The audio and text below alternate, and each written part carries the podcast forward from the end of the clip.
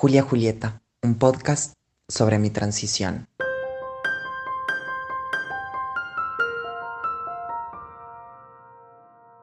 Porque aparte es eso, o sea, yo tuve que seguir, seguir yendo a trabajar, seguí porque la vida tiene que seguir, obviamente. Eh, porque hay algo del otro que te, bueno, ya se va a resolver, bueno, tranqui.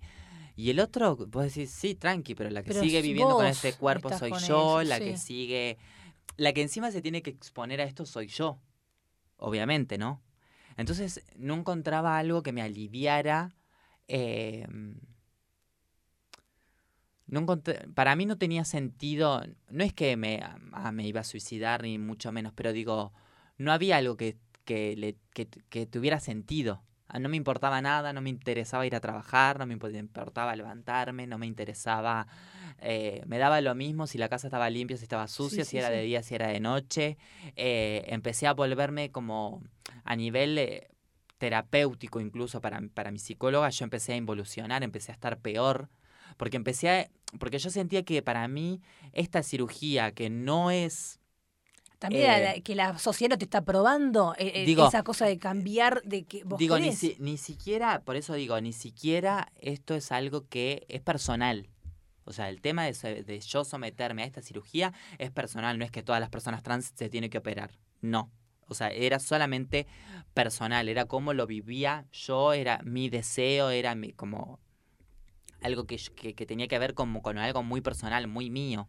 Entonces digo, yo lo, lo sentía como que, como que alguien me estaba eh, arrebatando eso por lo que yo había de alguna manera llegado para poder sentir algo que por lo general eh, el común de la gente creo que lo entiende más o menos, pero digo, yo no sé lo que es la libertad de tu cuerpo.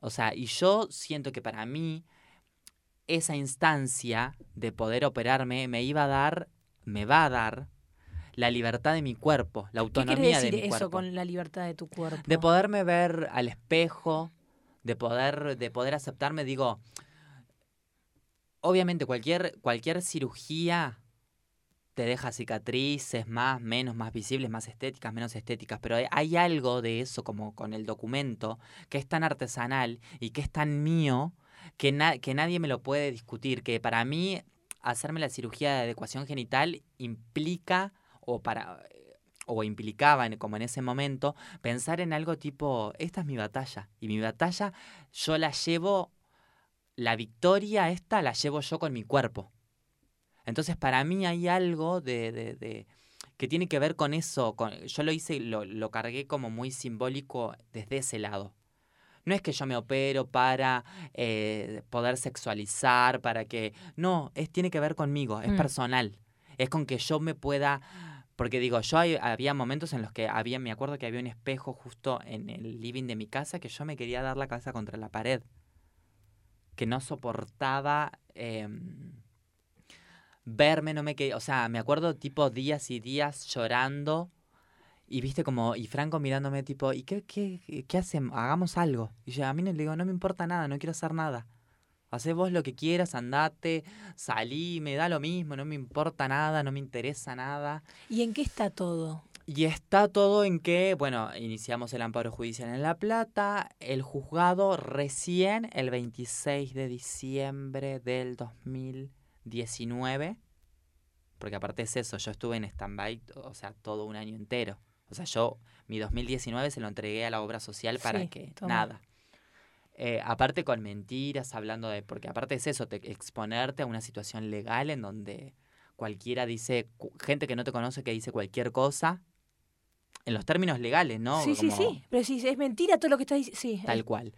Eh, y vos tenés que decir, tenés que encima responder a eso que no es así, que no es real, que es tipo, bueno, demasiado manoseo tiene tu historia como para que encima vos te tengas que te, toque exponerte a una situación legal para que se siga manoseando tu persona. Hmm.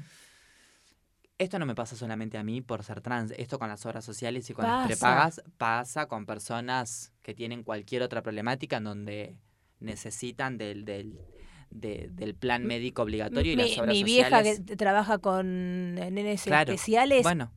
El boludeo de las obras sociales te da una bronca. Sí, es, eso. Y es tipo... Eh, entonces, bueno, el 26 de diciembre del 2019, el juzgado de La Plata falló a favor mío, como tenía que ser, y la obra social apeló a ese fallo. O sea, como que se quedó en desacuerdo de esa situación y eh, subió el caso a la Cámara Federal, que es como una instancia más. Y hace, un, el, hace cuatro días eh, la Cámara Federal falló a mi favor. Así que ahora en estos días estoy esperando a ver qué, o sea, entre eh, ya, esperando que la obra social tipo acate eso y cubra con lo que le corresponde, o sea, cumpla con lo, que, con lo que le corresponde, o ver si va a una instancia más y ver qué sucede. Y ahí tenemos que, que, entonces esperar y tenés que volver todo de vuelta con el tratamiento, ta, ta, ta, y ta. Pero bueno, es, tu vida es una, una lucha.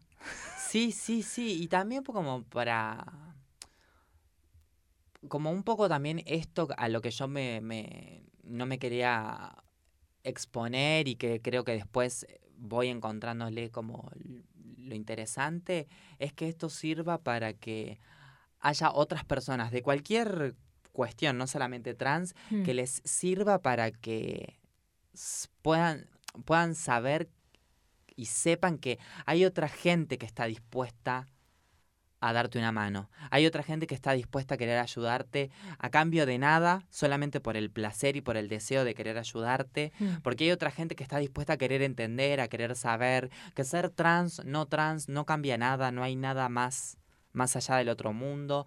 Que, de hecho, en, anteriormente había dicho tipo que había, había sido... Eh, me había autoexpulsado del sistema educativo y hace el año pasado terminé el secundario. Y hay algo de eso que es muy significativo porque para el común de la sociedad eso es como muy cotidiano, es mm. normal. Y para cuando para las personas que lo luchan tanto tiene otro significado. Entonces, por lo menos con esto lo que quiero tratar de hacer es que sirva para que otra persona, donde sea que esté, donde sea que lo escuche, sirva para que siempre hay alguien que está dispuesto a darte una mano. Siempre, a cambio de nada. Solamente a cambio de verte bien, de poder sentir la satisfacción de hacerte bien. Eh, y que los espacios hay que ocuparlos. Hmm hay que estar, hay que... Mm, eso, hay que ocupar, hay que ocupar el espacio, hay que educar al otro y que el que está del otro lado trate de ser, en la medida que pueda, más amoroso, siempre más amoroso. Porque siempre hay un otro que eso le puede doler un montón y le puede cambiar un montón también, em, le puede cambiar un montón el día o sea, y no cuesta nada, no, no, no es, no es tan difícil. Es ser humano. Sí. es, empatía. Por eso yo te quiero agradecer esto. Ah, no, yo te amo. Yo te quiero agradecer a vos. Te amo, te amo, te amo. Gracias, gracias por, por, mm, por hacer esto conmigo. Gracias a vos. Eh, porque, y, me voy a emocionar, porque cada vez que me junto con vos a hablar, em, siento que aprendo bocha y cuando me contabas tu historia, yo dije, boluda, esto hay que compartirlo porque le va a abrir la cabeza a un montón de gente. Entonces, gracias. Gracias. Porque sé lo que es esto para vos.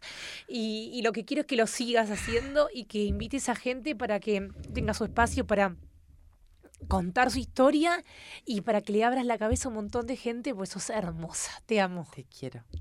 Julia Julieta.